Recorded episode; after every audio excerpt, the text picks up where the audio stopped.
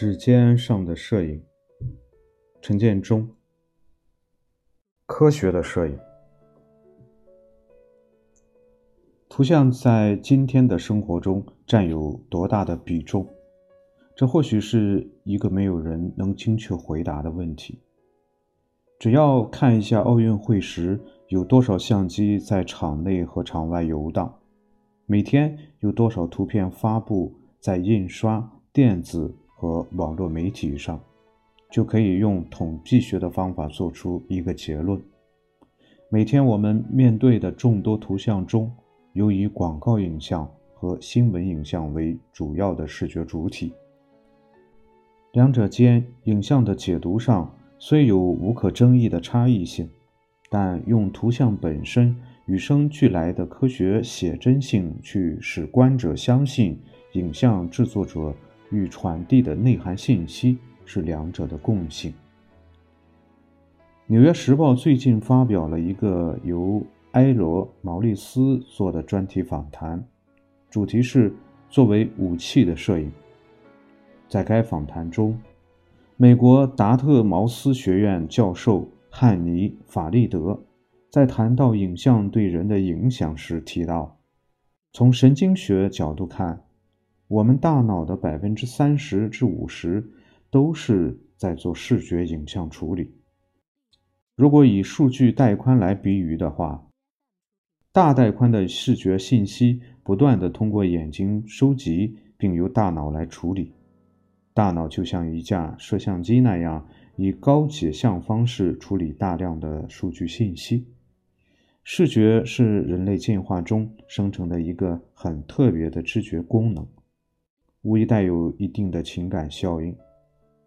大脑擅长于视觉影像的处理，并把影像和记忆联系在一起，所以无论是新闻影像或广告影像，都会触发记忆回顾，从而唤起观者的情感反应。相对大脑对影像的处理，虽然文字也是以图像的形式出入大脑。但其处理的过程不是在大脑后部的视觉处理部分完成，而是由大脑侧面的文字处理中心完成。所以，具有语言天赋和视觉天赋的人，在大脑对相应信息处理的功能上是各有强项的。但有一点不容置疑的是，当你给人看一张图片，并告诉人们这张照片是假的。人们不会记得你的告诫，而只记得照片本身。这一点对老年人特别有效。心理学上在这方面做过大量的研究和实验。这也就是说，影像本身的记忆真实性远比评价介绍的结果影响要大。照片的说明、标题以及相关的文字内容都可以改变一张照片的诠释。例如，可以把一个航拍的餐馆说成是一个武器库。美国的丹尼尔·姆尼对伊拉克战争前美国代表团在联合国会议上展示的伊拉克化学武器基地的图片文字做了些许修改，把原照片中的一些军事设施名字改成了民用餐馆的名称。结果是，单从图片本身的解释来说。也存在其合理性。我们现在对于图像，特别是摄影影像的讨论，很多还是停留在对内容做形而上的分析和解读，很少从相关的视觉科学角度做针对性的分析。我以前就和一些朋友讨论过有关视觉读写培养的话题，而这样的读写培养。